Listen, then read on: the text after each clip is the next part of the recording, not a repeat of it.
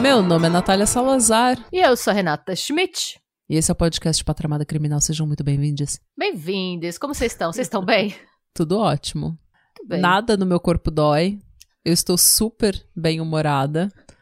Eu estou super descansada. Eu não estou com sono. É cedo. Não está tarde da noite. Nossa, tá tarde já, é verdade. Estamos bem, estamos felizes. Nossa. Eu tô com a mandíbula doendo ainda, porque a gente falou, eu tenho o tal do briquismo que eu falei no vídeo, e a gente acabou de gravar o vídeo e eu falei, hablei até não poder mais. Não- não- mal respirei no vídeo, de tanto que eu falei. Então agora tá tudo dolorido. Então agora eu preciso que você me conte uma história pra que eu possa apenas descansar. Sim, E esse é o vídeo que vai sair na semana que vem, então se preparem. isso. E já vai lá seguir a gente no YouTube. Ativa o sininho, porque no próximo domingo vai estar lá um vídeo de uma hora sobre uma seita que está no Brasil, ou seja, está entre nós. É um assunto atual, um assunto que deve ser debatido. E eu falei bastante, dei muita informação, tem muita fonte, eu militei. É por isso que eu estou assim, ó, cansadíssima. Tem uma hora de vídeo, mais de uma hora de vídeo, É, gente. então agora a Renata vai me contar uma história e eu vou descansar, assim como vocês. Sim. É, antes de mais nada, eu acho que eu trouxe um fantasma de Dublin pra minha casa O quê? Como assim? essa semana. Primeiro que sempre que eu vou dormir, isso também me tira o sono um pouco. Eu escuto vários barulhos na casa e não é nada, porque os gatos estão comigo na cama. E essa casa é Isso- nova. Ninguém é morreu nova, nessa casa, casa. é nova. Não, ninguém. Por isso que eu acho que eu trouxe o fantasma, não que ele, que ele Hum, já estava aqui. Eu acho que veio comigo, ou com o foi Zanella. encosto. Eu acho que veio, veio com o Zanella. É por isso que ele canta agora de madrugada. Então, teve esse lance dele começar a cantar de madrugada. Isso aconteceu, gente. True story. Só que aí, acho que foi anteontem, eu tava no andar de baixo, na cozinha, fazendo almoço. E nisso, o Zanella desce desesperado. Ele desceu, aí ele olhou pra minha cara. Aí eu, o que foi?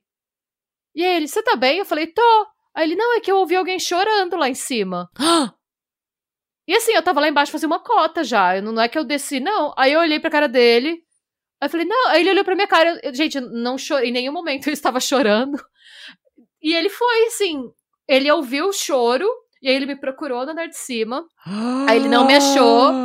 E aí ele achou que eu tava chorando e que eu tinha descido. Aí ele ouviu o barulho da, do George Foreman fazendo as carnes. Ele achou que eu tava chorando e cozinhando. Às vezes eu faço isso. Às vezes eu, eu- eu- não, é eu tô, não é porque eu tô chorando que a minha vida para, porque eu tenho pouco tempo. Então eu choro e faço coisas, sabe? Eu choro e limpo a casa. Eu tô chorando e fazendo coisas.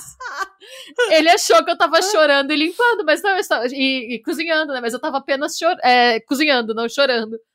E aí a gente ficou nessa. É multitasking, né?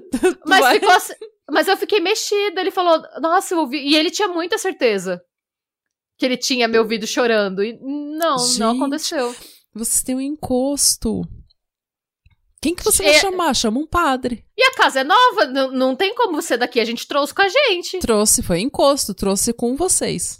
Sim. Ele tá taxado em vocês, essa pessoa que tá chorando. É, então. Então Tem que fica... acender umas velas. Eu não sei pra que santo. Gente, patramadapod.gmail.com. Qual que é o santo que a gente acende uma vela pra tirar o encosto? É, Não, conta, é real, assim, conta se precisar de alguma simpatia, assim, porque, ó, duas coisas essa semana. O Zanella cantando, dormindo. Mais a, a a- quem quer que seja que estava chorando, eu fiquei meio, eu- fiquei meio cabreira, assim, real.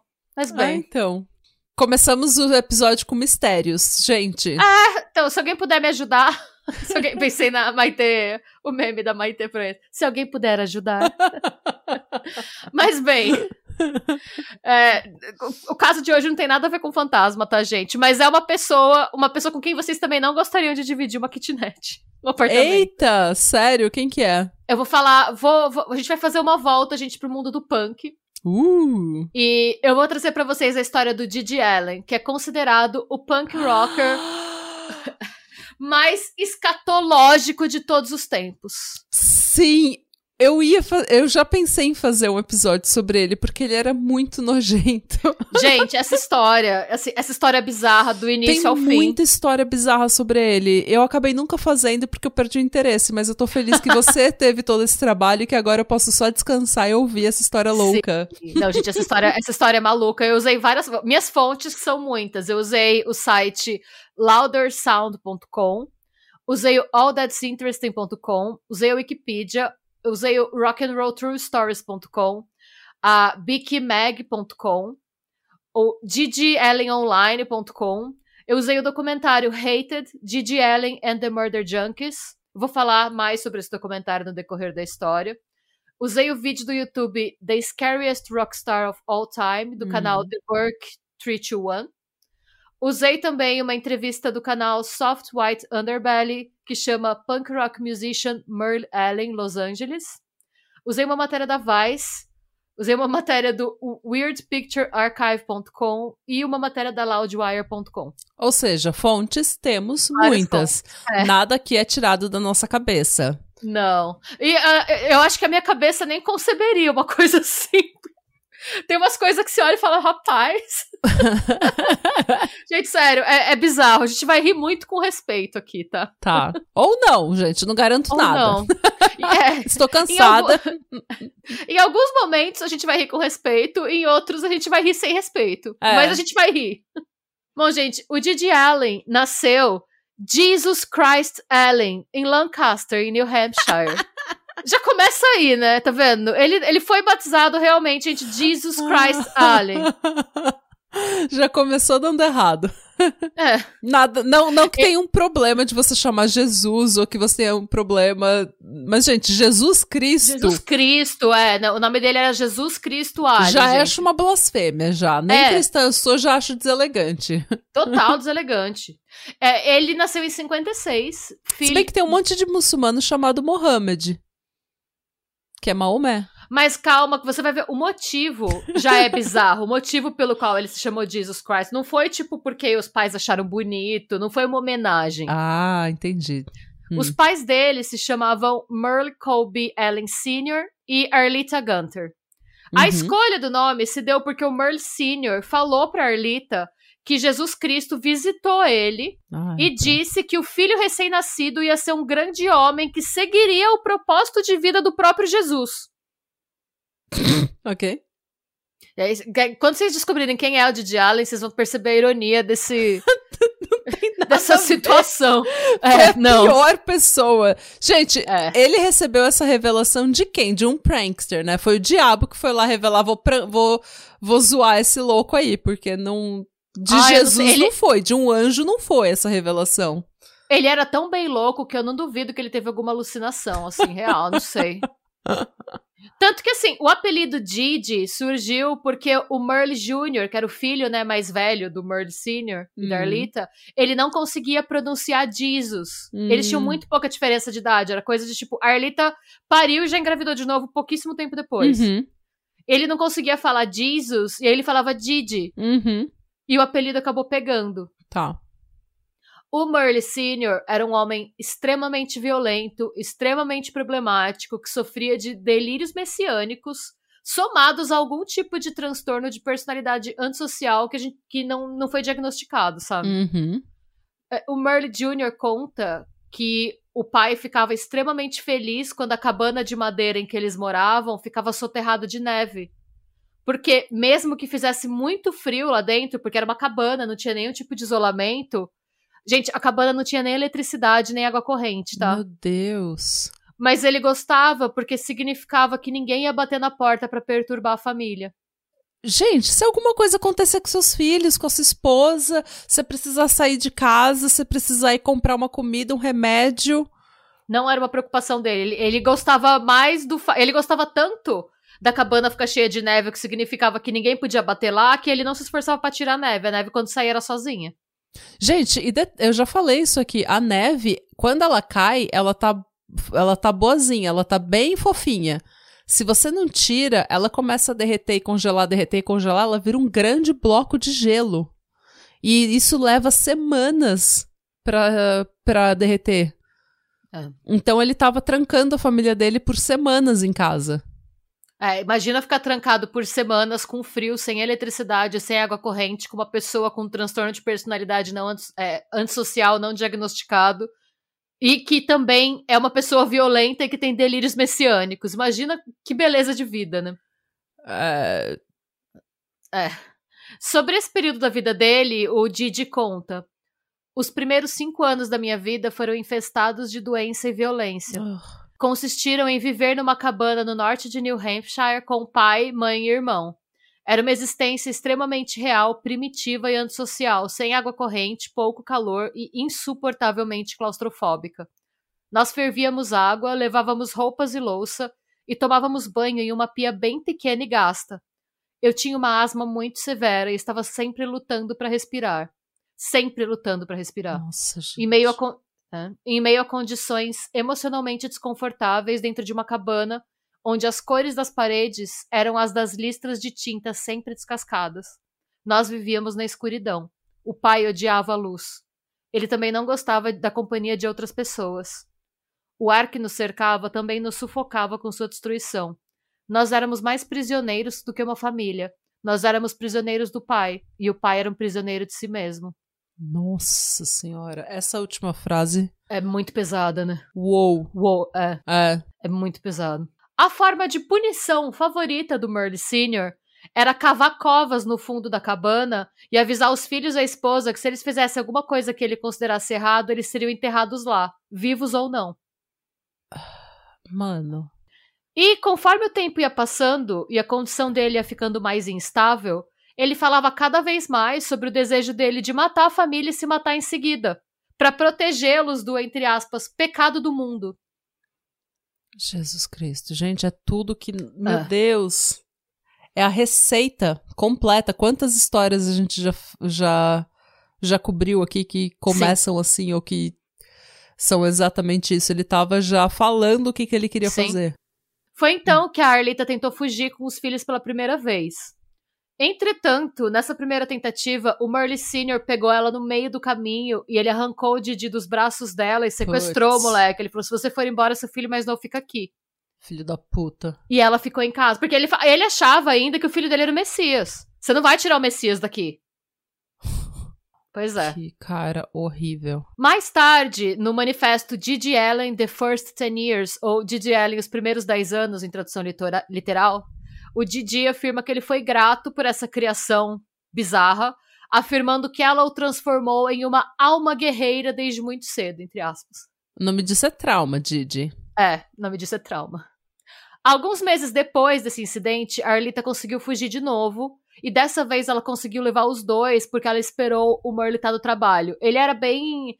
aquela pessoa. co- Como, tipo, ele era bem desequilibrado, gente. Ele não conseguia ficar muito tempo em nenhum trabalho. Ele tava sempre tretando com os chefes. Então ela esperou alguma rara ocasião em que ele estava trabalhando para fugir. Uhum. Ela conseguiu chegar em Vermont, na cidade de East St. Johnsbury, onde ela pediu o divórcio e conseguiu se afastar do Merle de uma vez por todas. Tá. Ela casou novamente em 1966 e ela mudou o nome do Didi de Jesus Christ para Kevin Michael. Melhor. Só que quando. É, mas assim, quando isso aconteceu, ele já tinha 10 anos. Ah, ele já era o Didi. Não. É, o Didi já tinha pegado. Foram 10 anos sendo Jesus Christ, né? Então. Então, mas pelo menos ele não tinha, tinha, tinha que apresentar É. a certidão de nascimento, a identidade com Jesus Christ. É que também, a gente que sabe como ele ficou depois, eu acho que ele ia gostar de mostrar essa certidão como Jesus Christ. Essa é uma ironia que ele ia Provavelmente, é. apreciar. é. É verdade, é verdade. Mas de qualquer maneira, ele nunca chegou a usar o nome Kevin em lugar nenhum. O Didi já tinha pegado, ele se apresentava como Didi, ele era o Didi. Uhum. E, mas, e ele fala que, muito embora o pai tenha saído da vida deles, a nova vida que ele e o Merle tinham não era muito melhor que a anterior. Ah, que ótimo.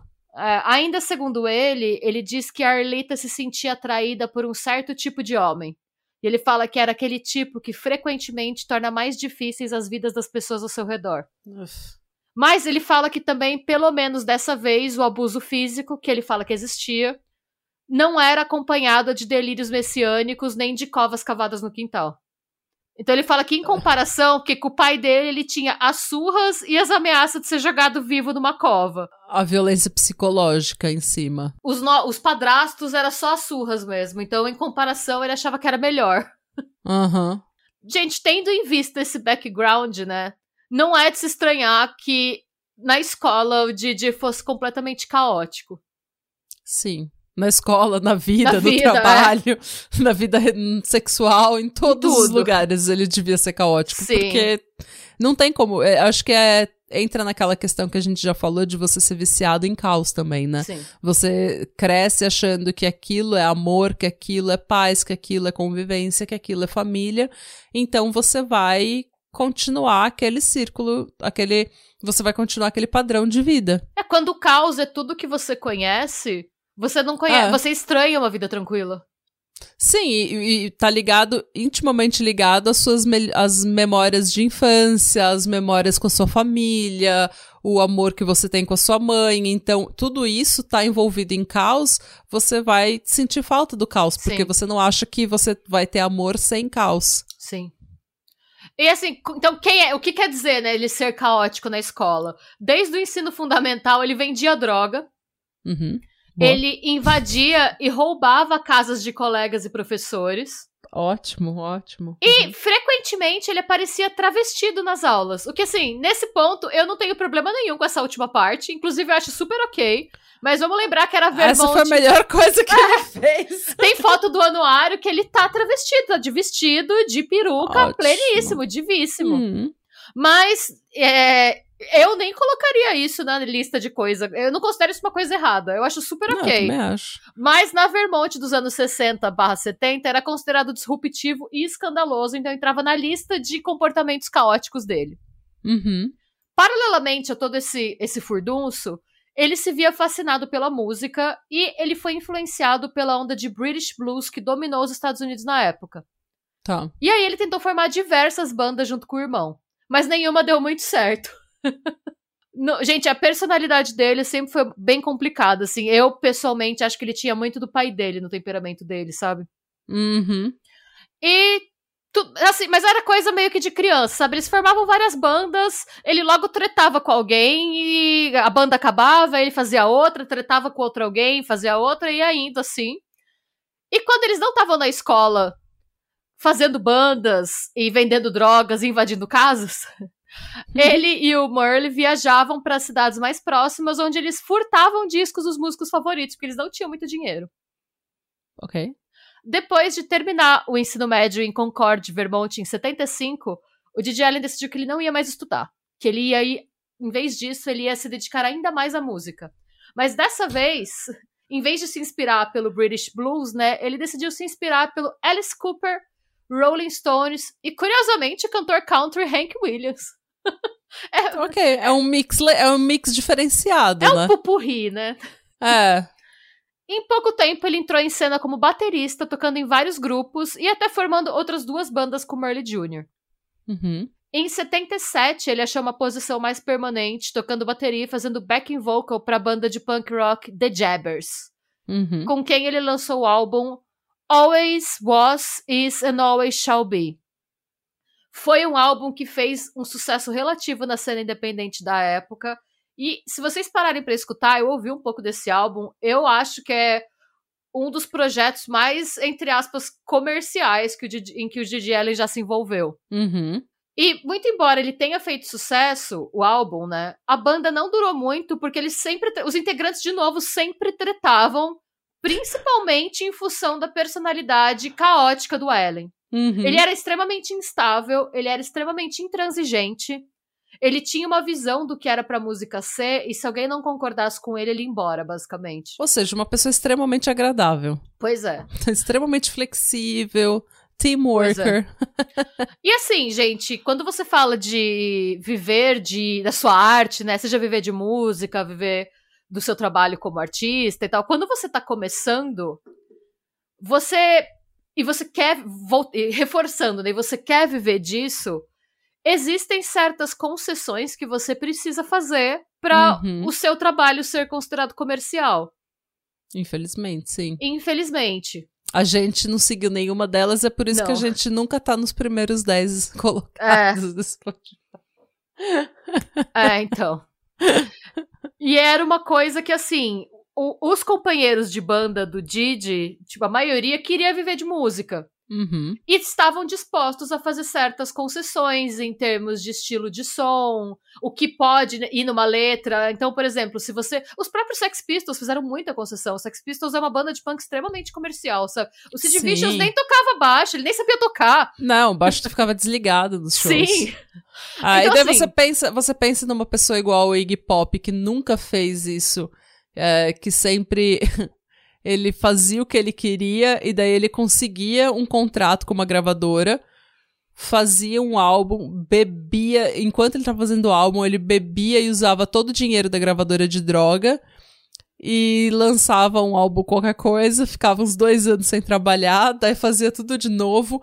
Mas ele nunca foi um, um- O Studios e o Iggy Pop nunca foi uma coisa comercial.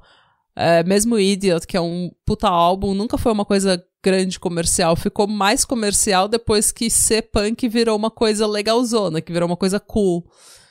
Tipo, na minha geração, já que virou uma, nossa, você tem que saber dos E, estúdios. é, e mesmo assim, e o próprio Iggy Pop, que é uma das figuras mais caóticas aí desse universo, gente, Lust for Life é uma música feita pra Transpotting e pra MTV. Sim, então, depois da década, na década de 80, que ele começou a fazer essas concessões, Sim. porque antes ele era um fudido.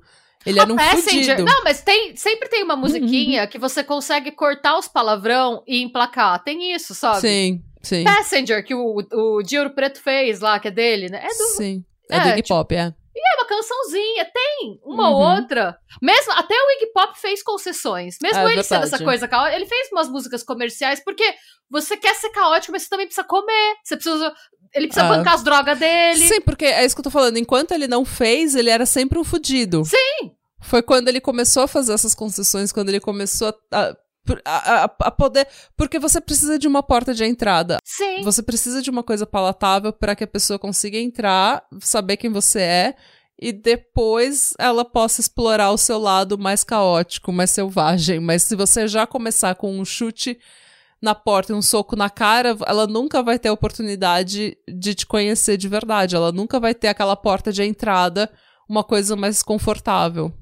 Ah, gente, se você olhar até, por exemplo, se você ler a biografia do Keith Richards e você vê as primeiras fotos dos Rolling Stones, eles, eles foram vestidos pela gravadora igual os Beatles. Uhum. A gravadora montou eles para serem cópias dos Beatles no começo. Eles precisaram ter uma. As primeiras vendas são meio que modestas, mas eles precisaram fazer algum sucesso na cena para eles poderem ter mais liberdade criativa. Ah, É um processo que, infelizmente, muita gente critica isso. A própria Manu Gavassi fez um vídeo esses dias nas redes dela criticando esse processo, mas infelizmente é uma coisa que se você é, quer viver de música e você não é herdeiro, é, é uma parte do processo a qual infelizmente você precisa se submeter. ah. E ele, o Didi Allen, ele se recusava. Uhum. E a diferença é que, tipo, os caras das bandas que estavam com ele falavam, mano, ok, eu sou punk rock, hardcore, mas eu preciso comer, eu não quero ser um mendigo. E o Didi Allen falava, eu não me importo de ser um mendigo! Então, essa era a diferença fundamental, sabe? Ah, ou seja, ele queria morar na rua, ser uma pessoa em estado. num estado vulnerável, e ele queria que a banda inteira fosse com ele. Ele não queria fazer isso sozinho. É, sim, e se você se recusava a agir como ele, a fa- na verdade é assim, ele- você só ia se dar bem com ele se você fizesse tudo que ele mandava. Hum, e agisse igual a ele. Se não, ele ia tretar com você extremamente agressivamente e ia dar um rage quit, ia sair puto. Ou da seja, banda. ele herdou bastante. Ele aprendeu Do muito com o pai Sim, dele. ele aprendeu exatamente. muito com o pai dele. Sim. O próprio Merle fala depois, aquela fonte que eu falei, a entrevista do Soft White Underbelly é maravilhosa. Ele conta toda a infância dos dois, ele conta a história inteira. Dá pra você ver que o Merle e o Didi se amavam muito. Ele, o Merle é vivo até hoje, tá? Ele fala com muito carinho do Didi. Mas o próprio Merle ficava de saco cheio dele às vezes. O Merle falava também que ele precisa, que às vezes ele largava e ia pra outro estado porque ele também precisava comer. Uhum. Enfim, no fim ele deixou é, essa banda. Ah, não, até esqueci o nome da banda. Ah, os The Jabbers, tá? Enfim, ele deixou os The Jabbers, The Jabbers em 1984. Uhum. Ele, e aí ele decidiu que para as coisas serem do jeito que ele queria, ele tinha que ser o frontman, o vocalista. então, o que, que ele começou a fazer? Ele contratava músicos que é, tinham basicamente a função de tocar e fazer backing vocal para ele. Uhum. Então ele criou grupos como The Cedar Street Sluts, que era, era ele e três ou quatro minas. O outro grupo chamava The Scan Fucks. e o outro, gente, que é o pior, The Texas Nazis. Péssimo. Péssimo. De mau tom e mau gosto. Ah. E, aos- e por que, que ele criava várias bandas diferentes? Porque mesmo os caras que não que era pra ficar só fazendo fundo pra ele, perdiam a paciência com ele, Claro. gente. Mas aos poucos ele foi construindo uma reputação de roqueiro underground hardcore. Tá. Depois de uma apresentação particularmente selvagem com a The Cedar Sluts em Manchester, em New Hampshire, ele ganhou o apelido de The Madman of Manchester, o Homem Louco de Manchester. Uhum.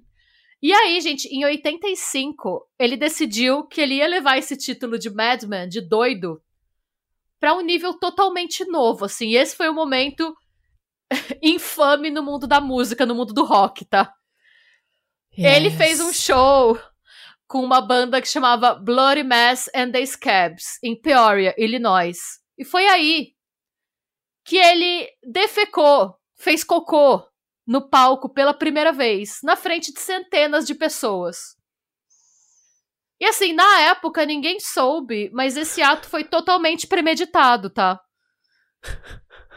E aí, Gente, eu, eu também, porque se não fosse, que que, que você acha que tava acontecendo ali? Que o cara só teve diarreia? Não, que ele só. Não, ele vendia a ideia de que quando ele subia no palco, ele fazia o que ele queria. Uhum, Então ele falou na época que deu vontade. E aí ele foi. uhum.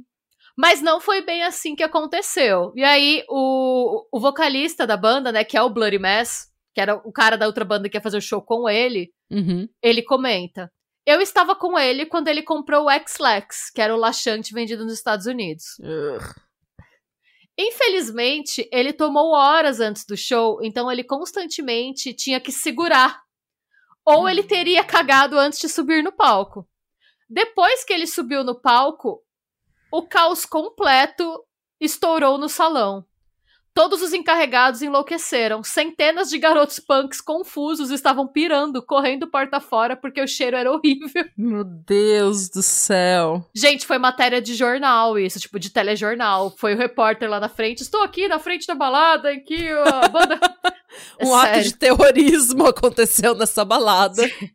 Gente, o show, esse show e esse espetáculo escatológico aí estavam em todos os jornais do país, o fato de um músico ter cagado no palco. Nossa, temos fotos desse episódio. Temos fotos da, do escatológico, do episódio escatológico ou só do Aftermath? A gente tem. Natália, eu vou colocar. Eu, o, eu fiz um videozinho dele. É, não tem ele fazendo cocô, mas tem. Vocês vão entender bem do que a gente tá falando. Se vocês assistirem o documentário, tem isso no documentário. Eu vou colocar depois. Eu vou te mandar o link, eu vou te falar. É, É, tipo, eu não quero ver ele fazendo cocô, porque senão é meu fetiche, tá, gente? Eu só queria saber se foi registrado Foi, por foi. alguma câmera foi. o que exatamente aconteceu, em que contexto isso estava inserido. Não tem tipo, contexto, Natália. Eu, eu assisti o documentário. é, tem coisa que assim. Eu vou falar do documentário mais pra frente, eu não vou me dar spoiler, mas vocês vão ver no vídeo que abre esse episódio. Eu dei uma borrada Hum. pra gente não ser banida do Instagram, mas dá pra vocês terem uma ideia do que ele faz no palco pelo videozinho que abre o episódio. o- É. Enfim, gente, a performance, né, teve os resultados desejados. e como ele teve atenção, o fudeu. ato de defecar no palco virou uma constante em seus shows. E aí eu coloquei entre parênteses pausa para a música do Cocô, porque quando eu estava escrevendo eu pensei, Cocô. Cocô. Eu sou cocô, eu É Cocô. nasci assim, já tô acostumado. Ah, coitado. Que coitado o quê? Ele é um cocô? é, pois bem. Gente, em pouco tempo, A música do cocô do Cocoricó sempre volta nesse sempre. podcast. é- é- ela tá no Patramada Musical, no nosso, Tá. no nosso CD, que um dia vai sair. Se o Dado Dolabella fez o CD, a gente também pode. Ai, gente. Pois bem.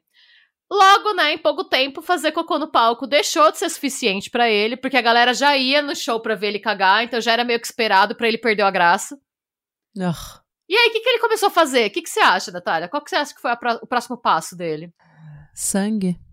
Ah, não, não. A gente vai chegar no sangue. Hum. Ele começou, depois de cagar, ele passou a comer as próprias fezes. Então, em vez de só cagar e correr, que era o que ele fazia no começo, ele cagava, pegava com a mão, comia, espalhava no próprio rosto o resto, e se sobrava, se foi uma cagada particularmente intensa, o resto ele jogava na plateia. Ou esfregava as mãos sujas em quem estivesse perto da plateia. Cocô. Eu posso sair daqui? Eu não tô mais feliz. eu, não, eu não quero mais. A gente pode dividir esse episódio em duas partes, tipo, doses homeopáticas, a gente grava 10 minutos por dia até Não, chegar no final. Se eu assistir aquele documentário, vocês aguentam esse episódio, porque tem coisas que você nunca pode desver. Qual que é o nome do documentário? É, é Hated, Gigi Allen and the Murder Junkies. Isso. Eu vou falar desse documentário mais pra frente. Ele tem vários detalhes interessantes no documentário. Ah, eu Mas preciso enfim, ver esse documentário. tem no YouTube, viu, gente? Precisa uma palavra Não, forte. é. Eu Calma, espera, eu, espera esse episódio esse acabar. episódio. Não, espera esse episódio acabar e você decide se você quer ver ou não, porque o barato é louco. Bom, depois dele comer o próprio cocô, espalhar na cara, né, e jogar na galera, ele decidiu que também não era o suficiente. Foi aí que ele incorporou sangue às performances. Então, Hum, ale- então, com a mão suja de cocô, é sério, tem. Gente, dá pra ver ele fazendo isso. Ele fazia cocô no palco, comia, esfregava na cara, depois. Se o show não tivesse acabado aí, porque normalmente o que acontecia é que a galera fugia e chamava a polícia. Se ainda, se por um acaso a polícia demorou, sério, acontecia muito. É, eu acho que ele nunca tocou mais de três músicas num show, assim. Acho, eu, polícia- acho, imagina, eu imagino aquele bando de menino punk, assim, de, de gente, de jovem punk, meninos e meninas punk, tipo, ligando na porta da balada, assim, no orelhão, ligando pra, pra polícia. Mano, vai me pegar que eu tô com medo, moço. Pelo amor de Deus, você precisa colar aqui na balada. É assim que essa galera vai parar na seita que você vai falar nesse domingo. É assim que você vê uma Sim. coisa dessa, você fala, chega! Não, não dá pra eu viver nesse ambiente, eu mundo- preciso de estrutura na minha vida. Não, O mundo me quebrou, não aguento mais isso, não, gente. Pelo amor de Deus. eu acho que se eu tivesse nesse cenário, eu ia acabar entrando numa seita logo depois. Eu- eu- porque realmente deve ser uma coisa horrível, sabe? Mas enfim, ele ia lá, fazia cocô no chão, esfregava na cara, es- jogava nas pessoas. Depois ele tirava uma faca da bota. Porque tem detalhe, gente, pra ele conseguir fazer isso, a maioria dos shows ele tocava pelado, tá? Uhum. Se ele não tava pelado, ele tava só com uma. Sabe essas cuecas branca de elástico que é meio tanga? Sim. Que tem um elástico e uma parte de tecido que cobre só a piroca? Sim. Era uma dessas. Se ele não tava nu, totalmente nu, ele tava com uma cueca dessa. E aí ele arrancava a cueca pra fazer cocô no chão. Ah. Então, então tudo que ele andava tava tipo na bota, se ele não ficava descalço, ele tava tipo normalmente pelado de coturno. E às vezes de capacete, que eu acho meio esquisito, mas é, cada, eu acho que o look dele era o menor dos problemas dessa É isso situação. que eu ia falar, né? tipo, o esquisito por esquisito. Eu tô vendo um vídeo agora dele jogando merda na plateia. Ah. Enfim, então aí ele tirava a, o canivete da bota e se cortava, todo sujo de cocô. E aí ele começou, ele se cortava até que ele achava algum corte especificamente, tipo, esguichante, e aí ele usava esse corte pra esguichar o sangue da plateia e espalhar pelo corpo junto com o cocô. Depois de tudo isso, ele ainda arrastava espectadores aleatoriamente pelos cabelos, levava eles pra frente do palco e os agredia até que outro membro da plateia interviesse. Eu, eu sempre falo que a diferença entre heavy metal e punk é que heavy metal tem muito mais qualidade musical, enquanto o punk tem uma qualidade de atitude que não morre. A atitude do punk nunca morre. Você é um velho de 70 anos, igual o Iggy Pop, que tá, acho que 80 hoje em dia, e você continua com aquela mesma atitude punk. O punk é uma. É, a- 100% personalidade, e se você for pegar musicalmente falando, as bandas punks, o som não tem uma grande qualidade musical. Então, assim, o punk faz tanto esforço, gente, sabe? É. Pra ser notado pela falta de talento que a gente tem. É. Sabe, você pega um cara igual o Didi Allen, que não tinha talento, gente. Ele tinha um, um laxante e um sonho. A gente achou o título do episódio. Didi Allen, dois pontos. Um laxante e um sonho. Tipo, é, sabe, é igual o Sid Vicious, não tinha talento nenhum. Ele desplugava o baixo dele e ele fazia o quê? Fazia a personalidade dele ser a coisa mais comentada. A atitude dele era a, a, a, música, a atitude dele, a personalidade dele era o que a gente ia lá pra ver, entendeu?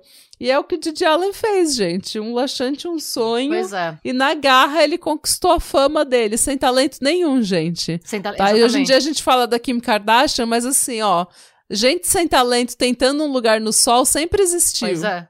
Não, e agora, assim, até agora, tá engraçado, mas agora vai começar a ficar meio sombrio. Assim, tá engraçado naquelas, amiga. Eu tô querendo vomitar. Então, assim, não tá. Já tá sombrio pra mim, sabe? Mas vai piorar um pouco. Sinto muito te informar, mas vai piorar um pouco. Por quê? Tipo, se você pensar no estado que as coisas já estão, eu acho que não é de surpreender muita gente que vários frequentadores do show, homens e mulheres, tá? alegaram que foram agredidos sexualmente por ele, tanto depois dos shows quanto no meio do show. Porque não era em todo mundo que ele batia. Às vezes ele, tipo, derrubava a pessoa no chão e passava piroca na cara dela. Sim.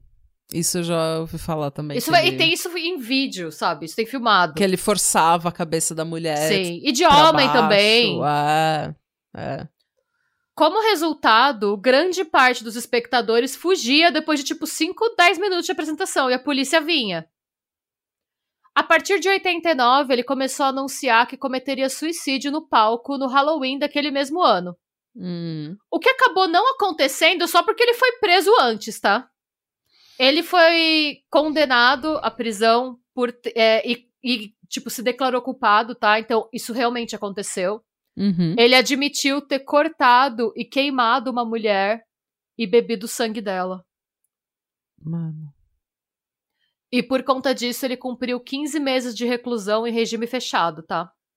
Que é uma coisa muito séria. Eu acho que não tem. Nada justifica esse tipo de coisa. Nem isso, nem você abusar sexualmente de. De seus gente fãs. Que... Não, não tem. Não tem cabimento. Isso. Nada justifica. Tipo, não tem infância triste que justifique não, isso. Não, sabe? não, tipo, A então, infância, assim... tipo.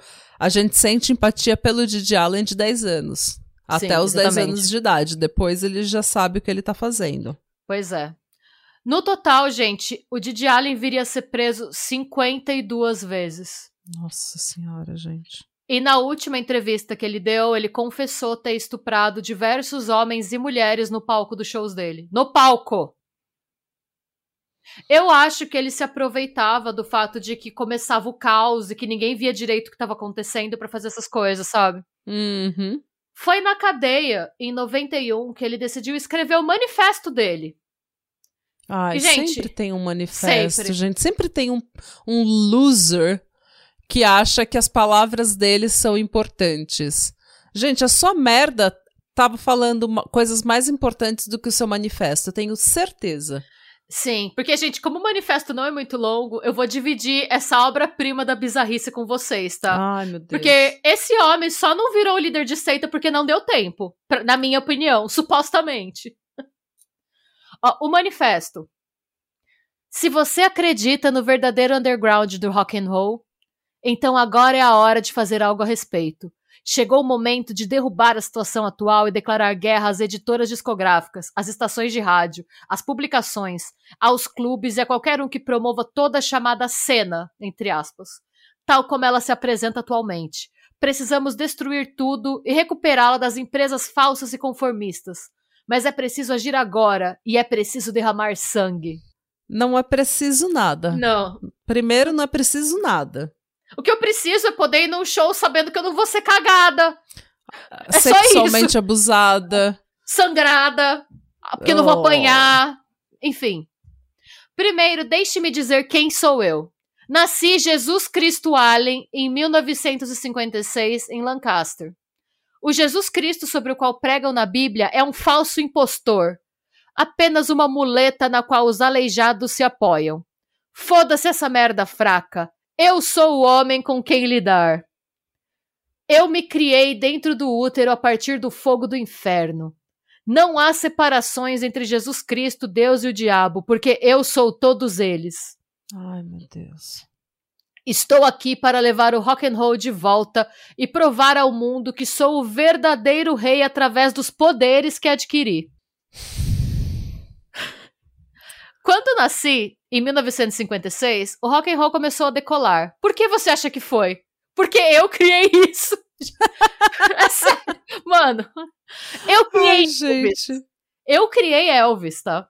Sim, claro. Eu fiz tudo acontecer. Uhum. Mesmo antes de nascer, eu já estava conspirando. Uhum. Mas ao longo dos anos, todos deixaram tudo passar. É por isso que estou pronto para retirar tudo. Ninguém se segurou. Ninguém teve a insistência de terminar o que se propôs a fazer. Todos eles me decepcionaram ou eu tirei suas vidas por um propósito. Fui eu quem estava jogando todas as chaves inglesas das engrenagens. Mas o dinheiro e o comercialismo fizeram com que todos se vendessem. Até Ig me decepcionou. Os Sex Pistols me decepcionaram. Sid me decepcionou quando se apaixonou. É por isso que estão todos mortos. Olha, para falar a verdade, os Sex Pistols viraram um bando de conservador Tory do caralho, entendeu? Xenofóbico. É. Então, assim, realmente. Eles também nos decepcionaram. Todo mundo nos decepcionou. E a gente vive agora... com isso e a gente não caga em ninguém. É, não. E agora temos os Ramones elogiando bandas como Guns N' Roses, o que vai contra tudo que eles pretendiam destruir. É, é o dado do Lobella falando pro João Gordo que ele traiu o movimento. Que ele traiu o movimento punk. Mas agora estamos em 1991. Essa é a década da mutilação sangrenta final. É hora de tirar o rock and roll das mãos das massas e devolvê-lo às pessoas que não aceitam conforto ou conformidade a qualquer custo. Então cometerei suicídio no palco e o sangue do rock and roll se tornará o veneno do universo para sempre.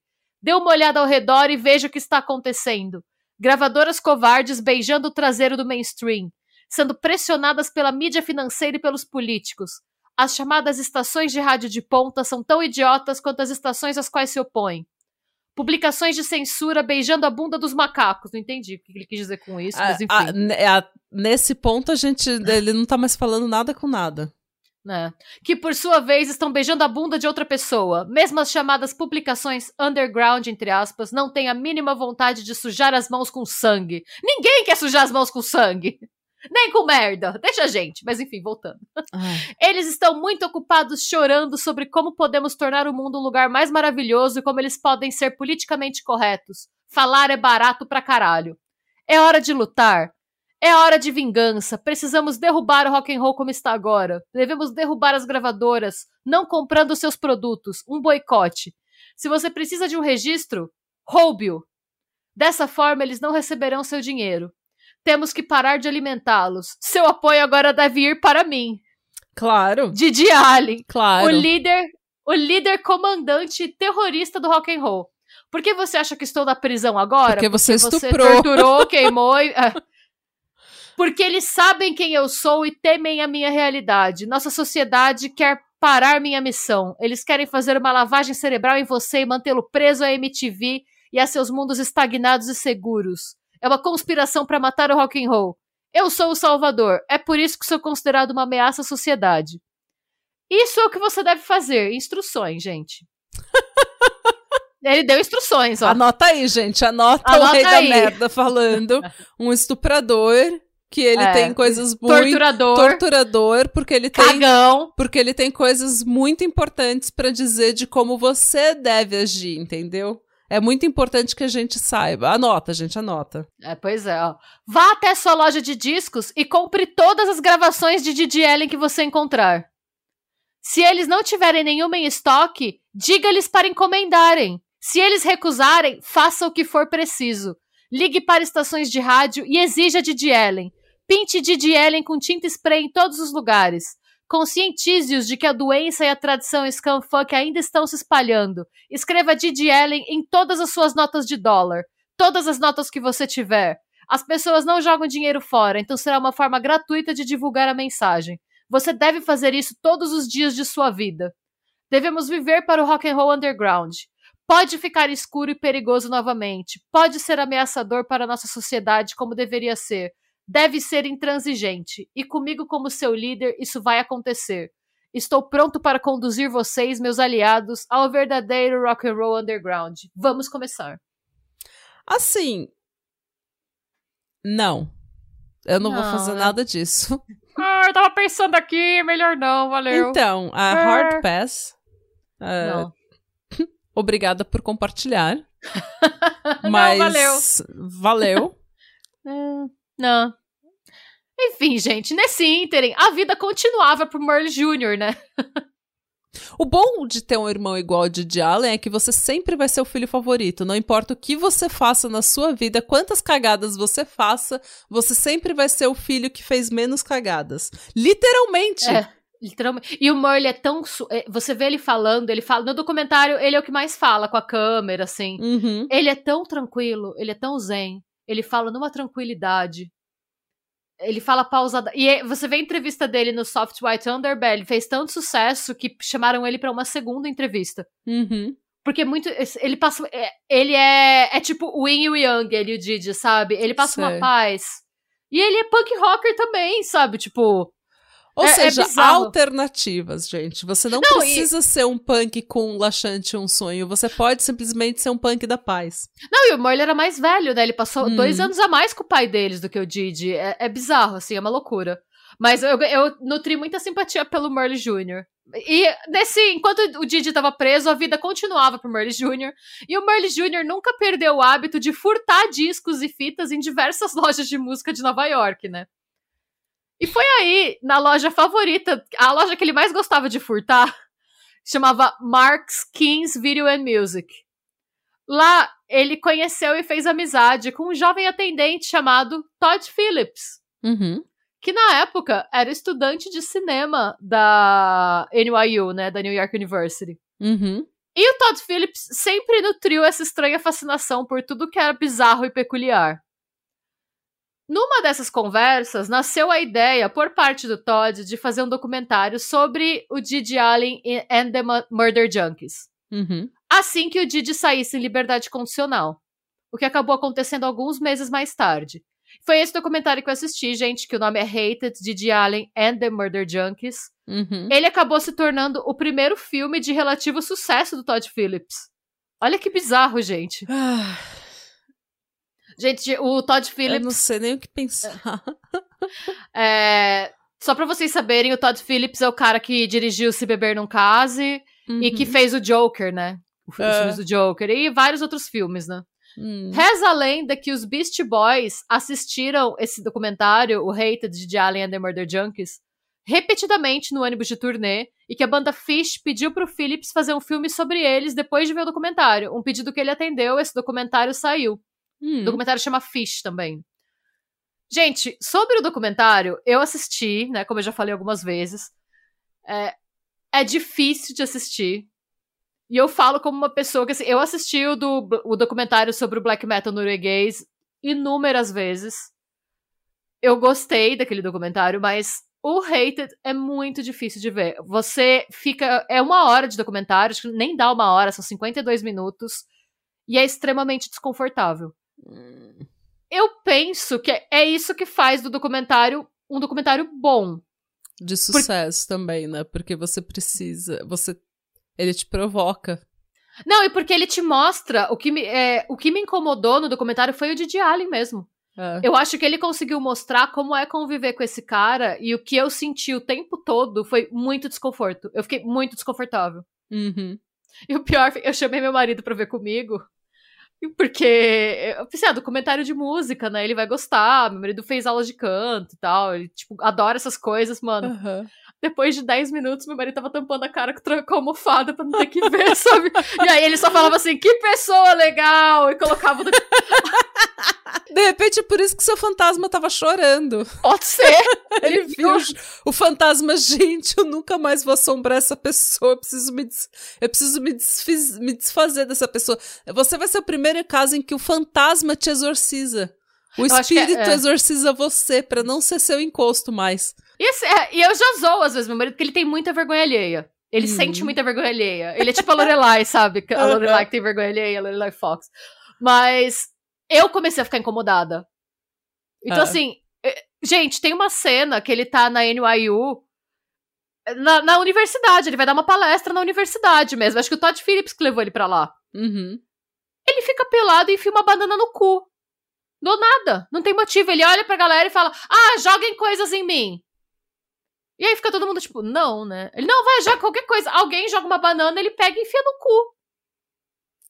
É, é tipo, é, eu acho que chega uma hora que vira o choque pelo choque. Sim. Não é o choque como você chocar para fazer um statement, para fazer uma para afirmar algo, para fazer a pessoa desconfortável, porque a arte ela deve fazer você desconfortável. O papel da arte e o porquê ela é tão importante para a sociedade é justamente para fazer você questionar, e você só questiona com desconforto, com provocação. Mas chega uma hora que esse tipo de gente, eles querem chocar a qualquer custo, e eles vão fazer absolutamente tudo para ter atenção, absolutamente tudo para chocar, simplesmente para causar o desconforto das pessoas, simplesmente para ter aquela reação. Não, não tem é. motivo. E não adianta falar que ah, ele fez isso pela arte. Não, essa, nesse ponto já não é a arte. Aliás, nunca foi a arte, mas nesse ponto, principalmente, já não é a arte. É, a, é igual aquela pessoa que fica mostrando, aquele cara que fica mostrando pinto pra mulher, que fica se expondo pra mulher. Ele gosta de ver a, rea a, sua reação de desconforto. Ele gosta de ver você desconfortável. Isso é uma, é uma coisa... Nome, é, um, é, o nome disso é sadismo. O nome disso é sadismo.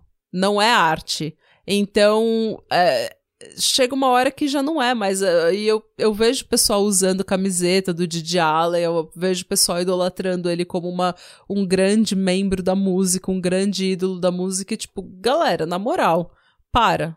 É, não, eu acho que é uma pessoa que teve uma criação muito traumática e que, quando era criança, precisou ser protegida e não foi, e que nunca tratou bem essa agressividade, essa doença. Ele virou um sádico, assim como o pai dele. É, é isso mesmo. E assim, é, isso tudo. É, eles seguem a banda por um tempo. Então, assim, a parte mais sensata do documentário é o Merle falando. Ele é a pessoa sensata, a pessoa que consegue. que tem uma certa filosofia que ele segue. O próprio Merle, que eu acho que é a pessoa que é mais fiel ao movimento punk da história, assim, do círculo do Didi. O próprio Merle chega uma hora que não aguenta mais ele. A gente vai claro. falar disso um pouco mais pra frente. Então, assim, é, é desconfortável, gente. Se vocês quiserem assistir, tem no YouTube na íntegra o documentário. É, mas tem, veja num dia que você estiver bem, ou sabendo que pode ser que você precise pular. Eu tenho um estômago. E não coma. É, não, eu tenho estômago para ver coisa pesada, mas hum. eu fiquei desconfortável. Então, assim, eu fiquei chocada de o quão desconfortável eu fiquei. Não é nem uma hora de doc, e quando acabou, eu dei graças a Deus parece que eu fiquei, tipo, um dia ali. Porque ele consegue passar mesmo como é conviver com esse cara. E me deu um desespero. Eu não sei nem. Sabe aquela sensação na boca do estômago de que, tipo. Sim. Qualquer coisa que você falar ou fizer pode trigar uma reação. Gente, tem uma cena que me marcou muito, assim. Que eu não vou pôr essa cena nas nossas redes, porque é pesada. Enfim, não, não. Tem uma hora que ele tá falando num apartamento. Ele tá fazendo um discurso ele tá falando pela enésima vez que ele vai se matar. E aí uma mina vira pra ele e fala: Mano, você fala que você vai se matar toda semana. Tipo, se é uma coisa que você quer fazer, pra... faz. Ele vai para cima da menina. Ele agarra ela pelo cabelo e ele dá uma surra nela. Nossa. Ele tem que ser... E assim, isso tudo é filmado no documentário, ele tem que ser contido.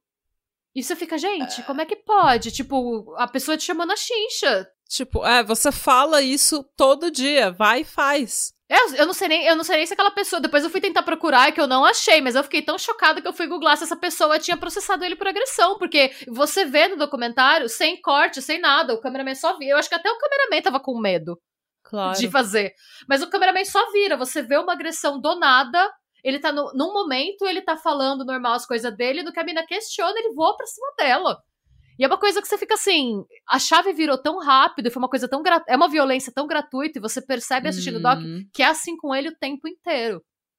Uhum. Então eu fico pensando, por isso que ele não parava em banda nenhuma. Imagina o quão cansativo deve ser se viver com essa pessoa que, além de tudo, acha que o que ela tá fazendo é revolucionário, que ela tá certa, você não tem voz, você não tem vez, você não tem nada. Então, assim. Sim. É, ele era exatamente o pai, né? É? Ele era o Messias. Ele era o pai que levou o delírio messiânico dele pro outro lado. É.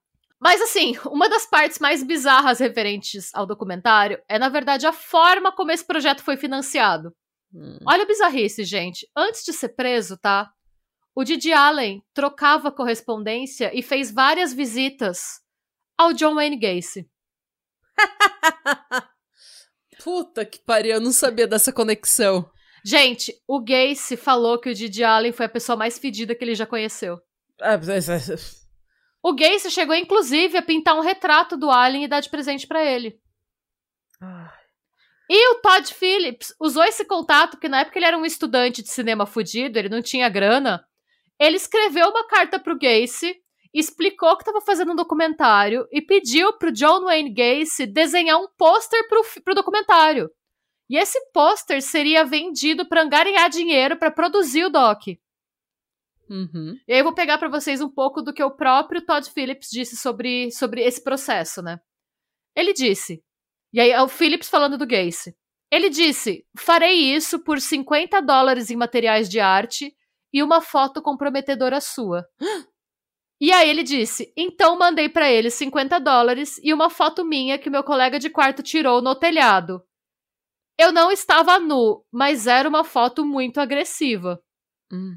Aí, gente, se é, a gente fez um vídeo no YouTube sobre o John Wayne Gacy, se vocês quiserem saber mais sobre ele. Mas é um dos serial killers mais infames dos Estados Unidos, assim, é o palhaço Uhum. assassino O doidão. palhaço Pogo, é. É. O Phillips vendeu cópias do pôster por 15 dólares cada, né? No, que, e essas, é, esses posters ficavam no, no final de uma revista que chama Maximum Rock and Roll. Ele Uhum. conseguiu 12 mil dólares nos anos 90 pra fazer o documentário. É ele- dinheiro. É dinheiro. E sobre isso ele fala: John Wayne Gacy foi basicamente produtor executivo do filme. Uf. Verdades difíceis de ouvir. Ah, pílulas difíceis de engolir. E o pior, eu não sabia disso, tá, gente? No documentário também fala que vários punks conversavam com o John Wayne Gacy, porque ele respondia a todo mundo. Falam que ele amava conversar com esses moleque novo, punk, Uhum. que É, a estaria... gente sabe por que, que ele gostava de conversar com o Exatamente. moleque novo, né? De repente os punk do nada desaparecia. Pois é. Não, porque ele tava preso, né? Mas... Ah, sim, ele já tava preso Já, nessa época. Já, Ah, tá. sim. Por isso que ele pediu 50 dólares em materiais de pintura, porque ele não podia receber É. dinheiro, não. Ele tava preso e todo mundo escrevia pra ele. Tipo, porque era cool você conversar com o serial killer. E ele era o Nossa. único que respondia, basicamente. Ah, é, nossa, isso é década de 90 que eu tô viajando. É. Ah, eu, eu tô. ele foi preso o quê? Nos anos 70, não foi? Nos anos 80? Início? Eu, eu acho que o Gacy foi preso no começo dos anos 80, se não me engano. Ah. O Ellen, o Didi Allen foi preso em 89. E foi Ah, tá. condenado a 15 Ah. meses em regime fechado. Mas falam que nessa época, todos os moleque punk mandavam carta pro Gacy porque ele era o se- o serial killer que respondia. Então era Hum. cool você falar que ele era seu brother, se você tava na cena Ah. alternativa underground, sabe? De novo, choque pelo choque. O É, choque que não exato. serve propósito algum, Exato. que só uma pessoa extremamente imatura e inexperiente acha que isso é revolucionário, que isso é punk, que isso é diferente. É igual as minas que tatua a mordida do Ted Bun- é. Bundy, sabe? Ai, nossa, olha que revolucionária, que louca que ela é. Uau, que Que sexy, barroca, seu- que que vanguardista. selvagem, meu Deus do céu. Você é uma trouxa. É isso que você é. E você não tem experiência de vida e eu espero que você se arrependa um dia. Mas é, é a mesma, é o choque pelo choque. Não existe Exato. propósito pra esse choque. Pois é, gente. O Didi saiu em liberdade condicional em 91 e seguiu com a rotina de shows escatológicos. Gente, ele não aprendeu foi nada, Uhum. porque continuou igual. E a diferença é que dessa vez os shows escatológicos eram acompanhados pelo Todd Phillips e a equipe de filmagem. Então dá pra vocês acompanharem vários desses shows no documentário, que de novo reforça se você for ver por sua conta em risco. Sua conta é risco, porque é difícil de assistir. Não me culpe se você achar horrível, eu tô avisando que é difícil. É, toma um vonal, um dramin antes de, É. de ver o documentário, porque pelo jeito ele é bem forte. É. Eventualmente, a banda decidiu sair em turnê. Detalhe, gente. Sair em turnê significaria romper os termos da liberdade condicional do Didi, que não podia deixar o Estado. Uhum. Só, e eles foram mesmo assim, tipo, foda-se. E sobre esse- essa turnê, o Merle descreve, ele fala: Houve um show em uma pista de skate com 17 crianças que foram presas. Eles eram todos menores de idade e bebiam. E Dino, Dino é o baterista, e Didi foram presos. Então tivemos que pagar a fiança de Didi, porque não poderíamos continuar sem o Didi. Mas não tínhamos dinheiro suficiente para pagar a fiança de ambos. Então pagamos a fiança do Didi, fomos para Atlanta, pegamos um baterista aleatório, usamos ele para fazer o show Então voltamos para Dalton, na Geórgia, pegamos o Dino e depois dirigimos para Nova Orleans para o nosso próximo show. Nossa senhora. Pois é. Esse Dino é outro, gente. Dino é o baterista, ele toca sempre pelado, porque ele fala que a roupa machuca a pele dele, ele fala que ele é muito sensível. Ai, pronto. Mas o Dino também já foi preso por se expor para uma criança no parque. Uhum, Ele gosta muito de ficar pelado. uhum, claro. É, é. porque ele é muito punk. Isso é. É. muito punk, assim, é muito revolucionário. E você olha pra cara dele pelado, sendo entrevistado, e fala, gente, é, dá pra ver, o Dino não tem a vibe... é, não- você não sente no Dino o ódio que você sente no Didi, mas você percebe que ele tem um parafuso a menos também. Você olha e fala, gente, é, esse cara não tá certo das ideias, não. Eu acho que qualquer pessoa, pra estar numa banda com o Didi Allen, você não pode ser normal, né? É. Qualquer pessoa que é normal não aguenta 24 horas. Pois é, é verdade. Nem por um experimento social. Pois é. Bom, continuando o depoimento do Murley. Durante a perna de 1992 da turnê, ele foi preso em Austin, ele e o Didi. Ele foi preso em Austin por comportamento obsceno. Todas essas coisas que o Didi faz no palco. Os policiais chegaram e o prenderam, e então decidiram que iriam extraditá-lo de volta para Michigan, e ele cumpriu o restante da pena por mais um ano. Então, de março de 92 até abril de 93, basicamente gravamos Brutality and Bloodshed, e quando ele saiu da prisão, ele tinha todas as letras escritas, e simplesmente as colocou na música, e um mês depois estávamos na estrada novamente. Bom, gente, obviamente, as músicas do Didi Allen and the Murder Junkies nunca atingiram sucesso comercial em comparação a bandas como Sex Pistols, Ramones, The Clash. Uhum. Primeiro, porque a qualidade da gravação e da distribuição são ruins. Imagina, um homem tão talentoso. E por conta da intransigência do próprio Allen, gente. Ele se recusava a elaborar qualquer letra que fosse rad- é. Porque Uhum. eu não sei se vocês. Eu não sei nem se é assim hoje, tá? Mas, por exemplo, quando você vê um clipe, sei lá, do Marilyn Manson na MTV. Eu lembro até hoje porque foi assim. Eu lembro que eu via isso nos clipes do Marilyn Manson, mas os palavrões são cortados. Uhum. Então, quando tem o clipe, às vezes eles cortam a parte da letra que tem muito palavrão, e às vezes eles só mutam o palavrão. Uhum. Se você vai fazer isso com uma letra do Didi Allen, não vai ter letra. Porque é, a cada três palavras, duas são xingamentos, e a terceira Hum. provavelmente é um artigo, sabe? então, é, normalmente, principalmente nos Estados Unidos, nos anos 90, quando você queria uma música que ela fosse espalhar pra todo mundo, tinha que ser uma letra mais simples, não podia ter tanto, não podia ter muito palavrão, não podia fazer apologia a nada muito bizarro. Ah. E o Didi Allen se recusava a fazer qualquer mudança. Ele era uma pessoa intransigente, além de todo o resto, né? Ele também se recusava a fazer shows que não envolvessem defecação, agressão e assédio sexual. Então, as próprias era difícil pra ele até fechar com as casas Claro. Pra tocar. Acabava que era muito difícil você trabalhar com ele de qualquer forma, né? Uhum. Ainda assim, ele nunca deixou de fazer shows. E alguns desses shows atraíram milhares de fãs de punk rock. Mas, na verdade, o que acabou acontecendo é que a maioria das pessoas que assisti estava mais interessada em ver ele comendo o próprio cocô. E eles queriam ver se aquele ia ser o show em que ele ia se matar no palco. Porque todo show ele falava que no próximo ele ia se matar no palco. É, porque daí você quer falar pros seus amigos daqui 10 anos, 15, 20, pros seus netos daqui 30 anos que você era o você tava no show do Didi Allen quando ele se matou. No palco, exatamente. Ah, E, gente, esse estilo de vida tava cobrando preço, tá? A saúde do Didi Allen tava se deteriorando mais e mais depois de cada show. Uhum. Nisso, o Murley relembra. Ele fala: Eu e Didi estávamos em Chicago e essa era quase a última data da turnê. No final de junho de 93, ele simplesmente parecia mal.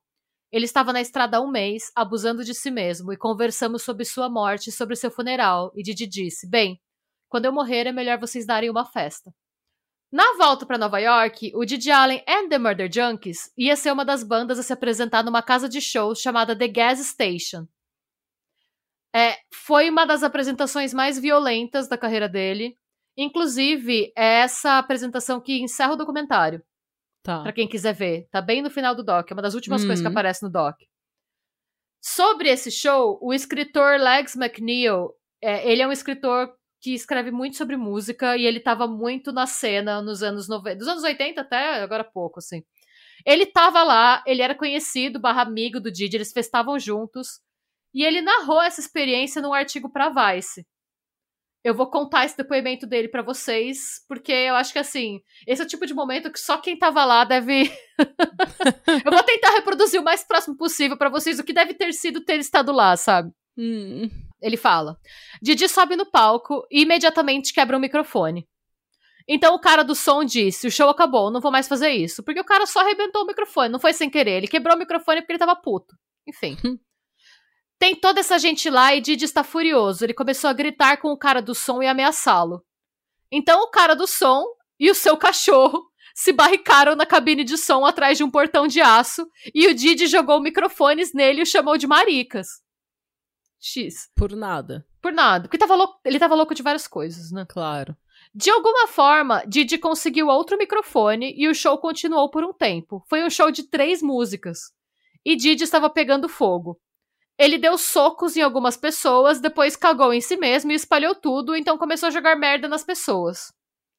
Havia cerca de 200 pessoas ali e logo após o show começar, todos correram para o pátio. Portanto, restavam apenas cerca de 10 pessoas assistindo o show. Alguém levou um soco e houve uma briga, e agora Didi não tem microfone. Ele estava frustrado por não conseguir fazer o show para o qual se preparou, então começou a descontar na multidão, ele começou a perseguir as pessoas até o pátio, gritando: Eles nem me deixam terminar meu show! Didi estava tentando atacar qualquer um que estivesse próximo, então a multidão ficou furiosa. Furiosa porque esperaram a tarde toda e nem conseguiram ver o headliner. Detalhe, gente, ele não era a atração principal do show, ele era uma das bandas só. Uh! Eles estavam no pátio, onde havia um recipiente para reciclagem cheio de garrafas, e começaram a jogar as garrafas nele. Estava chovendo coquetéis Molotov e estávamos tendo que nos abaixar e tentar descobrir como sairíamos dali.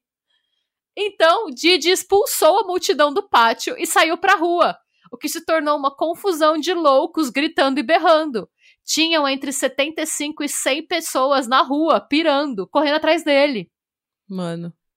Didi estava usando a saia curta da Alice, sua namorada da vez. Gente, ele tinha uma namorada ainda por cima. Como? Ai, gente, como? É isso que não dá para entender. Você aí, sabe, uma pessoa que tem estudo, que tem um trabalho, que tá, sabe, planeja um date para as pessoas, que tá cheio de amor para dar, uma pessoa carinhosa, você não consegue uma namorada e esse merda, literalmente um merda, tá sempre com uma mulher. Como Sim. é que pode? Como é que pode, Sim. gente? Uh, não sei. É, realmente, no caso, eu não sei explicar. Isso daí é tipo grupo, né? É só é. grupo que Mas quer ele... falar que tá com o Didi Allen. Eu não teria orgulho de falar disso, não. Eu teria muito nojo de falar que eu tô com o Didi Allen. eu penso aquela mina que fala: Eu tenho vergonha do meu passado. eu fazia Gente. tudo por dinheiro. não dá nem pra você falar que é por dinheiro. Enfim. Não. No documentário, ele chega a falar num trecho que todos os bens que ele possui cabem numa sacola de papel. Sacola, essa sacola de pão de padaria, sabe? Sim, é só laxante. Esses são os bens dele. É, laxante. Deve ser laxante, uma cueca. e droga. E droga, possível. Enfim, mas voltando. Didi estava usando a saia curta da Alice, sua namorada da vez, e essas botas de combate cobertas de sangue e merda. Hum. Aí Didi se deitou na frente do ônibus municipal da Avenida B e o ônibus não conseguia passar. Todo mundo estava correndo como louco. Didi estava deitado na rua. E agora podemos ouvir a polícia chegando. Didi tentou fugir, mas ele não era muito conhecedor de Nova York, você sabe. Estava tendo problemas para tentar, tentar encontrar o caminho de volta para o St. Mark's Hotel. Toda a multidão o seguia. Então a polícia o estava seguindo. E ele está de saia, sem calcinha, coberto de merda. Gente. Didi estava tentando descer a Avenida B e tinha uma espécie de marcha que ele liderava, mas ele não queria liderar uma marcha, ele queria fugir. Ele gritou: parem de me seguir, parem de me seguir, mas eles não paravam de segui-lo.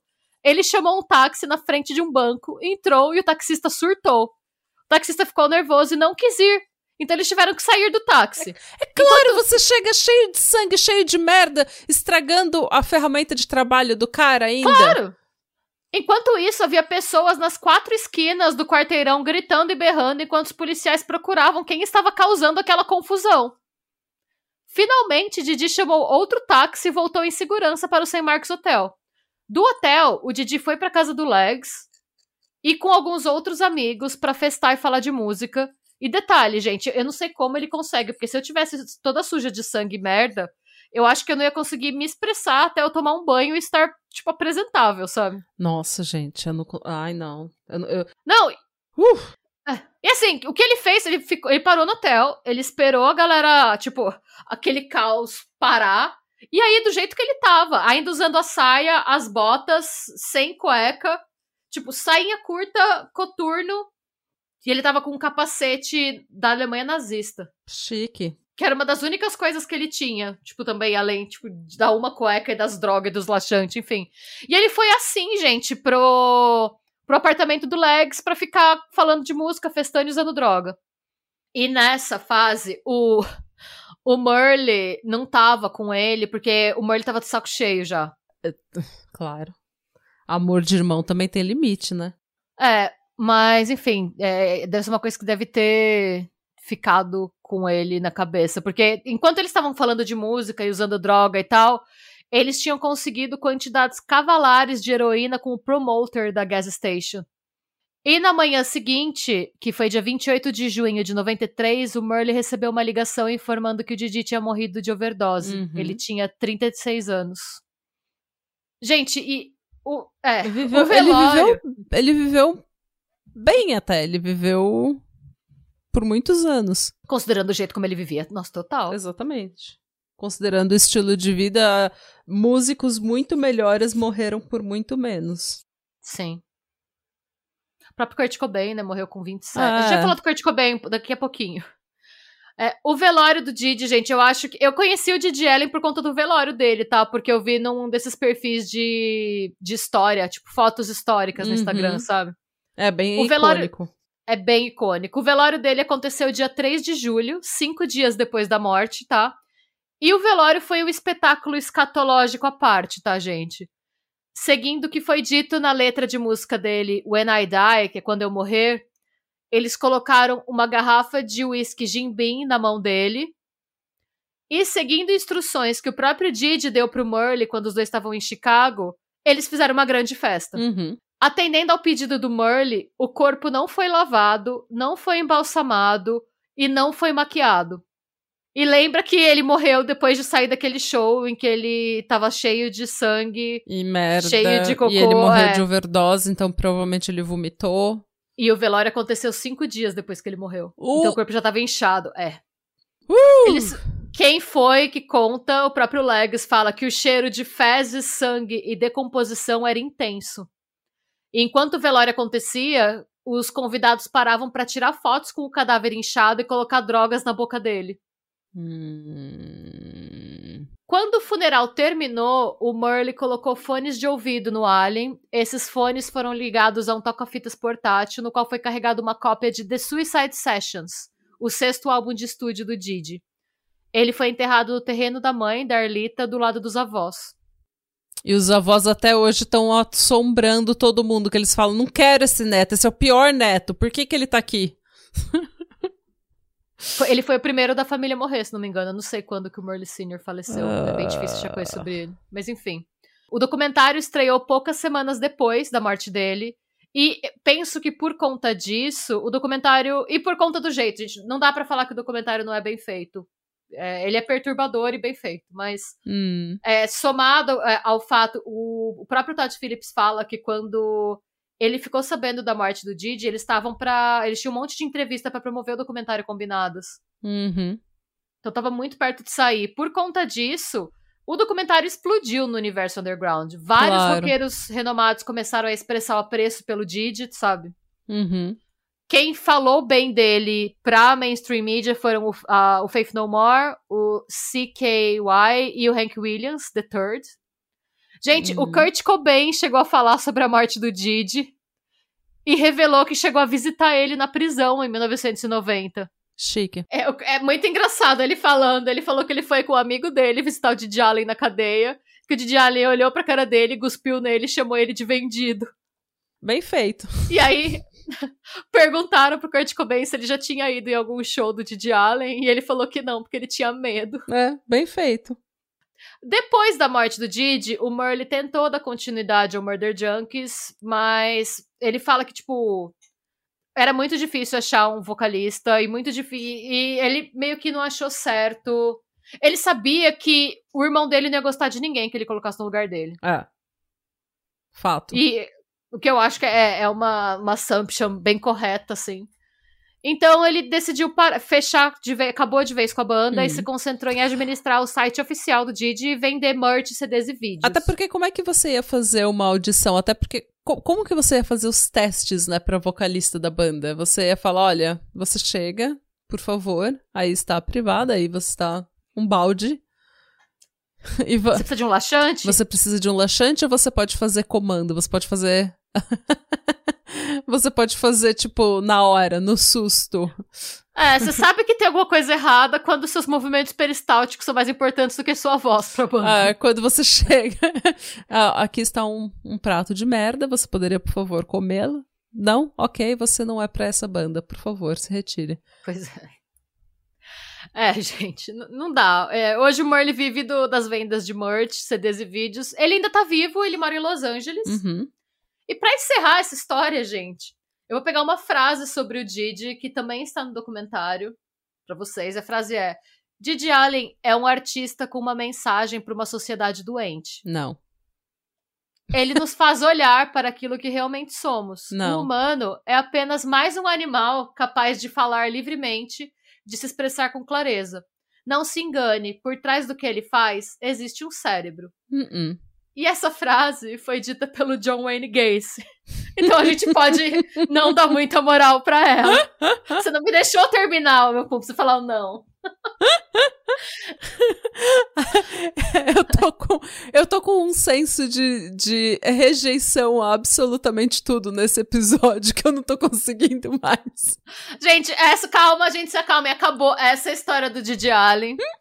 Ele é considerado o músico mais escatológico da história do rock and roll. O punk rocker mais escatológico da história do punk. Qualquer lista que você O colocar. punk mais punk. Eu acho. Então, se ele não tivesse assediado, abusado sexualmente, estuprado e torturado ninguém, pra mim tava ótimo. Ele ser adorado, ele ter sido É. um louco, uma pessoa. Ele, Ele ter fia- enfiado uma banana no toba. Sem problema nenhum. Tem gente que faz isso no OnlyFans e ganha muito dinheiro. É, não tenho problema nenhum nem com ele defecar no palco, jogar na plateia. Se a plateia sabe o que tá acontecendo, e eles vão, compram um, um, um ticket pra ver o Didi Allen, tudo bem, ótimo, perfeito. Pra mim, o problema é essa idolatria de um estuprador. É. Porque é uma idolatria e é um estuprador. Não é legal ser fã de Didi Allen. Tipo, não é uma coisa. É uma não é uma coisa cool. Tipo, não, é uma coisa horrível. É uma coisa. Você Sim. tá literalmente falando que, ah, ele estuprou e torturou pessoas, mas, ah, foda-se, né? Ele era o punk, então a gente gosta dele. Não, para. Ah, Eu acho que é também pra gente refletir que, às vezes, eu, eu pensei muito isso quando eu acabei de ver o documentário. Eu acho que o mundo da música, e principalmente Nova York, estavam num momento muito particular da história deles para que um cara como esse ficasse remotamente famoso. sim. Eu penso que se fosse um momento um pouco diferente da história, ele estaria internado. Sim. É porque na década de 90, e a gente já falou bastante sobre isso, né? na década de 80, quando teve. Quando os Estados Unidos estavam sob a presidência do Ronald Reagan, era muito conservador. Era muito família tradicional, heteronormativa, cis, tudo assim, tudo muito, sabe? Não tinha nem. Se divorciar era ainda um tabu. Era. Você tinha que ser uma pessoa certinha, que trabalha, que vai pra faculdade, o- a família com quatro membros, cerquinha branca, casa hipotecada, tudo bonitinho, dois carros, um cachorro. Então era uma coisa muito tradicional e qualquer coisa que saísse desse tradicional era muito mal vista. Ah, os anos 80 foram um período muito conservador. Então, daí você chega nos anos 90, fudeu. Todo mundo quer ser a contracultura, né? Todo Sim. mundo quer ser, quer ir contra o Reaganismo, todo mundo quer ir contra essa heteronormatividade, todo mundo quer ir contra essa branquitude, todo mundo quer ir contra tudo que é conservador, religioso, do bem, entre aspas, do bem, né? É, é, é, é isso que eu acho mais interessante. Acho que, assim, gente como o Didi Allen sempre vai existir. Mas acho que é importante a gente entender o contexto que fez com que uma pessoa como ele tivesse espaço. É tivesse espaço, tivesse a voz ouvida e tivesse fãs. Quando você assiste o documentário, você vê que tem gente que seguiu o cara. Sim. O cara, tipo, tinha gente que seguia. Onde o cara estava, eles iam porque eles achavam que ele, ele tinha namorada. Ele tinha Sim. namorada, mulher. Né? E, tipo, eu acho que assim, você ser grupo, tudo bem, mas você ser grupo de uma pessoa que tá sempre fedendo a merda, é tipo, é o extremo. É, não, não tem. E, e eu acho que assim, se ele tivesse sobrevivido a ele mesmo, eu acho que ele teria realmente virado um líder de seita. Eu acho que ele teria feito muito mais mal. Eu acho que é triste falar isso, mas eu acho que ele já, meio que já foi tarde, sabe? Porque uhum. é uma pessoa que, se ele ficasse mais tempo no planeta, ele ia causar muito, muito, muito mais, mais, coisas estrago. negativas do que positivas ah. pra humanidade, assim. E daí, em comparação com uma pessoa como o Iggy Pop também, que tinha esse negócio do shock culture, sabe? Que gostava de chocar, que também quebrou uma garrafa no palco e rolou e se cortou inteiro. E tinha esse choque velho, que queria chocar as pessoas e fazer baderna e ser caótico. E você vê que hoje em dia ele é um músico muito mais completo, ele se eh, chega uma hora que você amadurece, que você cresce, e o Didi Allen já tava beirando os 40 e ele os 40 e ele não tava parando, né? Ele não ele tava. Ele só piorou. Ele só piorou, então ele tava o comportamento dele tava escalando pro pro outro lado, enquanto as outras pessoas estavam tipo se acalmando com a idade, vendo e com a maturidade e evoluindo musicalmente, né? Se você pega uhum. os primeiros discos para os últimos, você não vê uma evolução musical, você vê um declínio. É, então. Essa é a diferença também, porque daí você você vê que aquele aquela cultura do choque por si só não te sustenta e não te satisfaz. Por quê? Porque você estava fazendo aquilo por uma expressão artística, não pelo sadismo. Então, é. daí você vai amadurecendo, você vai crescendo, você vai ficando mais velho, vai ficando mais calmo, e daí você vai se focando na parte criativa, na parte da música, vai evoluindo musicalmente. Isso não estava acontecendo. Para ele, o, o que estava acontecendo era escalar o comportamento ruim, o comportamento problemático. Vai saber quantas mulheres ele não ia agredir, estuprar, vai saber quantos homens ele não ia agredir, estuprar quantas pessoas ele não ia abusar. Então, até o próprio irmão, eu não acho que o próprio irmão ia estar tá salvo nessa. Sim. Quando, quando o rolê batesse, que o barato ficasse louco de verdade, nem o irmão ia estar tá salvo. Sim. Então é, sei lá, eu acho que assim, ele não estava muito longe de virar um Charles Manson. Uhum. Se ele tivesse fi ficado vivo, sabe? Então. Uhum. É isso, gente. Essa história do Didi Allen, uma pessoa extremamente problemática, extremamente extrema, é. Que... E que já foi tarde. É, e que realmente já foi tarde, assim. Devia é. estar no clube dos 27, mas sobreviveu quase uma década ainda. É, ele tava ameaçando. Assim, ele. E ninguém sabe, né? A galera fica se perguntando que ele. Ele, ele tava ameaçando se matar no palco desde 89, né? E uhum. ele acabou. Ele morreu, de certa forma, nos próprios termos, mas não do jeito que ele planejava, né? Ele nunca ia se matar. É, ele provavelmente não. Ele gostava muito dele mesmo, é, realmente. É, ele gostava muito dele mesmo, ele gostava de falar que ele ia se matar para gerar desconforto nas pessoas. Tanto que quando confrontaram ele, ele não gostou. Ele gostava, não. ele era sádico, ele gostava de ver o desconforto no olho da pessoa. É, isso é verdade, tem razão. Ele gostava de, de fazer a pessoa, o conservador, cristão, mainstream, ficar desconfortável. É, não, e nem dá para considerar. É, eu que falei merda. Eu acho que não dá pra você considerar uma overdose nos próprios termos, porque ele não planejou isso, né? Ele só. É, ele morreu fazendo o que ele gostava. É. De certa forma, nos próprios termos. É. Uh! É, gente. Bom, gente, é isso. Assim como o documentário te deixou, é, cumpriu o seu papel, esse roteiro cumpriu o seu papel e deixou todo mundo desconfortável. Mas foi um ótimo roteiro, como sempre. Ah, obrigada. Nossa, eu. E olha que eu filtrei muita coisa. É, eu não vou... Normalmente eu te agradeço pelo seu roteiro. Hoje eu só vou falar tchau, boa noite. Obrigada pela sua amizade. Obrigada por estar aqui. Cumprindo com a nossa missão de mandar um episódio por semana. Gente, é um pesadão. Eu não sei, eu tinha que ter visto. É que eu não sei, é um pesadão? Você achou que é um pesadão? Eu acho que eu sou tão desconfortável, eu quero ligar pra minha mãe. eu quero minha mãe. Eu quero abraçar meu gato.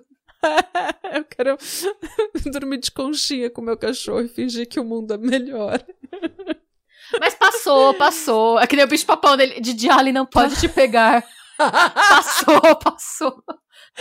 Ai, gente. E é isso, gente. Se você gostou desse episódio, você já sabe o que fazer. Spotify, dá um follow, dá um seguir lá, dá, comenta no Spotify, compartilha nos seus stories no Instagram. Segue a gente no Instagram, PA Criminal manda um e-mail pra gente, patramadapod.gmail.com, segue a gente no YouTube, ativa sininho, blá blá blá, dá um review no iTunes, por favor, gente. A gente precisa esquentar os nossos números no iTunes, a gente precisa de reviews. Sim, Vai porque lá e comenta, é, a eita gente, potranca. é, Isso, a gente reconhece que a gente precisa de apoio do mainstream pra gente sobreviver e pra gente poder viver Exatamente, porque se depender da gente tomar laxante e seguir um sonho, não vai dar Não. certo, gente.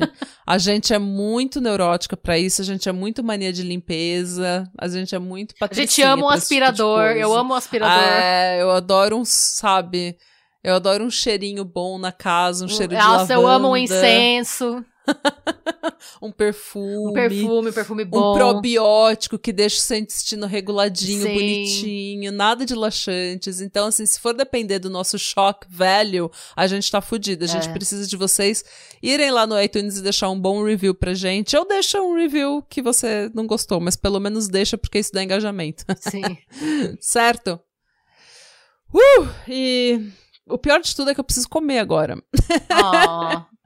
Ainda bem que meu estômago é forte, porque É isso, gente. Sejam bons, busquem conhecimento e cuidado com seus intestinos. tome probióticos, pré-bióticos, coma fibras. Todo episódio uma militância diferente. Coma fibras. Coma fibras, doe sangue, coma fibras. Esse, episo- Esse ano estamos cheios de bons conselhos pra vocês. Sim. E tem mais pesadão chegando, porque semana que vem eu vou fazer um serial killer que é horrível. Preparem-se. Preparem vossos corações. E beijos. Tchau. E tchau.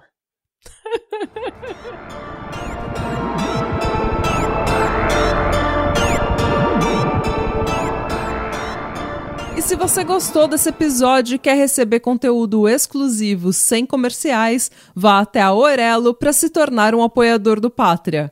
Você também pode se inscrever no nosso canal do YouTube para episódios inéditos todos os domingos. E agora sim, tchau!